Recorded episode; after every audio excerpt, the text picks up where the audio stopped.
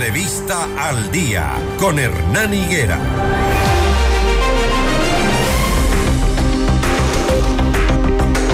Y bien, le vamos tomando el pulso también a la elección de mm, los alcaldes, los prefectos a lo largo y ancho del país. Y como bien decíamos ayer, eh, son horas de festejo, de celebración, pero ya en este día creo que es sentarse a pensar en qué mismo va a ser y cómo lo va a hacer, cómo va a cumplir las eh, ofertas de campaña, muchas de ellas difíciles por la falta de presupuestos, porque hay que hacer algunas normativas legales, en fin ya los ganadores estarán dando cuenta de a qué se metieron. Lourdes Esteban es una de las candidatas de Pachacuti que logró el triunfo en una de las provincias de que son sus bastiones. Su binomio es Alejandro Plazarte. En las últimas movilizaciones del movimiento indígena, la virtual prefecta apoyó las decisiones de la CONAIE, aunque no está tan cerca al presidente de esa organización, Leonidas Sisa. Entonces, ahora que ya es alcalde, eh, perdón, ya es prefecta, le queremos preguntar a Lourdes Tibán, a quien le damos la bienvenida, cuáles son los retos y los ejes de trabajo para la provincia de Cotopaxi. Buenos días, Lourdes. Muy buenos días, eh, muchísimas gracias por la por el contacto. Qué gusto volver a un nuevo escenario, a un nuevo momento y prácticamente a un nuevo reto conduciendo a la provincia de Cotopaxi eh, agradeciendo la gentileza que ha tenido el pueblo de Cotopaxi de dar el voto de confianza a Lourdes Tibán. ¿Cuáles son los principales retos? Lo que usted ofreció en campaña y lo primero que va a cumplir, ¿cuál va, ¿qué va a hacer? Ahí estamos, ahí estamos haciendo como Abdalá y ahora. ¿Con qué se ha topado? y ahora, sí, gracias a Dios uno ofrece lo que va a poder hacer porque mi proyecto político no va a terminar en la prefectura, mi proyecto político como mujer va mucho más hacia adelante, por lo tanto yo siempre tuve cuidado de, ofrecer lo que estoy en la capacidad. Uno de los ejes grandes para Cotopaxi, lo que nadie ha hecho todavía, es plantearse un proyecto de multipropósito de agua potable y riego para Cotopaxi. Esa creo que me lleva al triunfo y ahora mismo ya estoy llegando a la capital de la República. Voy a comenzar a um, buscar el escenario para ese planteamiento, porque no puede ser que Cotopaxi, siendo una provincia rica en sus tierras, sea la provincia con mayor desnutrición, con mayor migración. a antes de la pandemia y post pandemia, Cotopaxi se transforma en una provincia de migración, al igual que Azuay en sus años 80.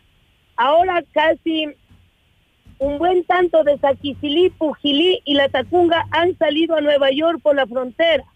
Conozco de sus realidades, conozco de la desgracia que viven las familias, incluso un hermano de Angamar que está perdido en el río de frontera de México la señora y el niño que la semana pasada eh, salió en un video, se viralizó, es de Pujilí, me ha partido el alma visitarle a sus familiares. La pobreza no tiene límites. El agua tiene que ser una salida. Y a los ministros de Estado le voy a plantear, oiga, no es solamente cuestionar los paros. Yo soy una mujer que he compartido los paros si hay que volver a salir, Lourdes Iván estará ahí, pero creo que hay que dar un paso gigantesco. Demos agua a Cotopaxi, demos agricultura a Cotopaxi, generemos empleo a través de la agricultura, pero no podemos exigir más a las comunidades indígenas que se ha hecho, migrante interno y migrante externo fuera del país, por falta de cultivo de la tierra. Hay tierra, pero no hay condiciones del Estado para dar agua. Tenemos ahí el proyecto Chalupas, que es el más grande, que cuesta como 500 millones, pero si ponemos a hacer, si le financiamos, eso si se hace por partes, no nos va a costar eso.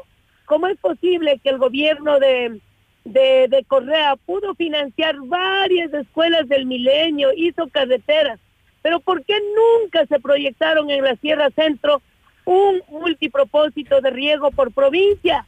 Entonces la pobreza de la Sierra Centro sería la primera actividad que vamos a hacer el día de mañana, que nos vamos a unir la Sierra Centro, La pobreza está anclada en la Sierra Centro. Por lo tanto, cuatro prefectos, Cotopaxi, Tungurahua, Chimborazo y Pastaza, nos reunimos mañana a las 10 de la mañana en la prefectura de Tungurahua para armar una unidad, una mancomunidad para luchar y ver los ejes grandes eh, de cómo vamos a hacer que la Sierra Centro deje de ser lo peor del país. Así es que vamos a empezar por ahí. Hoy tengo entrevistas aquí en la capital de la República y mi primera visita será al Banco del Estado. Espero tener eh, los vínculos necesarios para transformar ese eje que yo le veo que por ahí, del eje de la, de la producción va a ir la vialidad en la provincia.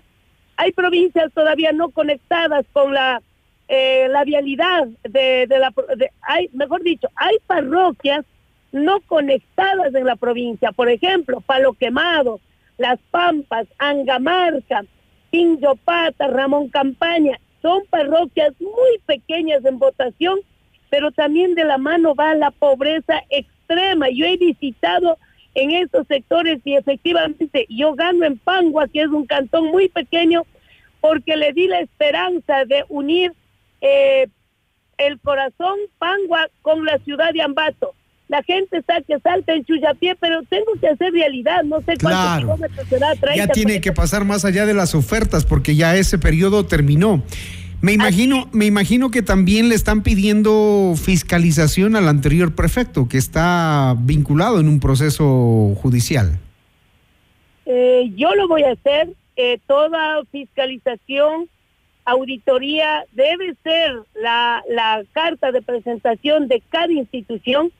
Yo no le tengo miedo a las auditorías y nadie debería tener miedo. Yo voy a pedir auditoría tanto a la gestión del compañero Jorge como a los ocho meses de la señora prefecta que está encargada. ¿Por qué? Porque eso me va a dar la posibilidad de yo asumir eh, consecuencias en los finiquitos de los proyectos. ¿Qué proyectos quedan en camino? ¿Qué proyectos tengo que hacer un alcance económico para ir cerrando? En, el, en la campaña encontré quejas de proyectos que no se han cerrado en 10, 11 años y no entran en vigencia. ¿Qué sentido tiene invertir plata del Estado si no va a entrar en inmediata ejecución de, esos servicios, tanto de riego, de vialidad? Así es que sí, hay que pedirle auditoría, hay que pedirle más allá de lo político, la auditoría tiene que ser de gestión, una auditoría de gestión que la Contraloría General me tiene que pasar y sé que están haciendo ya y aspiro a basarme en esos informes para saber la provincia que recibo. Lourdes, usted acaba de mencionar hace un minuto que si es que hay que salir al paro, usted saldría. Eh, las organizaciones indígenas han rechazado el pedido del presidente de ir a la unidad nacional y claro, las provincias de la Sierra Norte, de la Sierra Centro han sido siempre las las que empiezan y protagonizan estas jornadas de protesta largas que, nos han puesto en incertidumbre muchas veces, digamos dos eh, históricas, la de octubre del 2019 y la de junio del 2022. Ahora las organizaciones indígenas están diciendo que mm, van a hacer una evaluación en los próximos días de febrero y seguramente van a tomar una decisión. Eh, ¿Usted piensa que el país debe estar paralizándose nuevamente? No.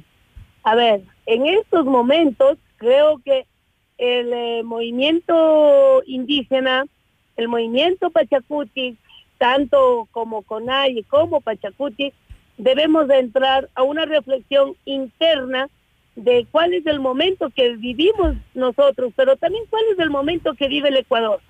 Sí, efectivamente acabamos de vivir una movilización cuyas consecuencias han sido graves en el lado económico, pero también el presidente de la República veo que no lo ha tomado con seriedad en dar respuestas concretas al tema de los 18 días de paro, que Dios no quiera eso vuelva a suceder. Estoy consciente de lo que lo que pasó en el Ecuador, pero yo sí quiero decirle al gobierno nacional, hacer un llamado a que no espere movilizaciones, no espere paros. Yo le decía, si hay que volver a salir, Lourdes Iván siempre volverá a salir, ese no es problema.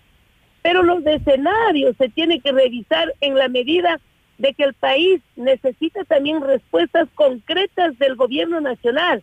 Llamar un acuerdo nacional con una debilidad, con una respuesta donde no ha habido después de las mesas de trabajo, yo al menos no le encuentro tanto sentido a las mesas de trabajo en la medida que no son concretas las respuestas que ha dado el gobierno nacional. Entonces la CONAI y el Pachacuti van a tener que sentar internamente eh, para evaluar esa situación y también conjugar las declaraciones del presidente de la República. Que él haya invitado no quiere decir que están obligados todos a aceptar. Y hay que pensarlo bien por el país, ¿no? Hay que pensarlo bien por el país. Una pregunta final, Lourdes, em, y rápidamente, por favor. ¿Quién eh, le rodea en su equipo de trabajo ahora en la prefectura? Nadie. Yo Nadie. Va sola. El carro a Quito. Yo estoy llegando manejando el carro a Quito.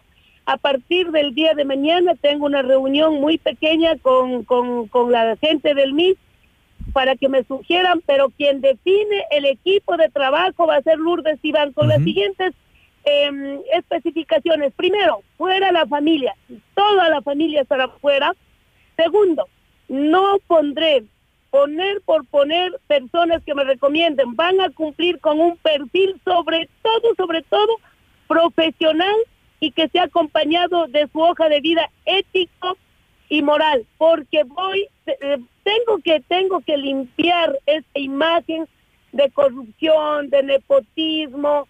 Es hora de retomar una administración de manos limpias. Yo sí tengo calidad moral para decir que voy a hacer un gobierno de manos limpias, porque sí, independiente. No me diga de corazones ardientes, porque ahí sí ya se fue a otro lado, no, mi corazón casi nunca es ardiente, no.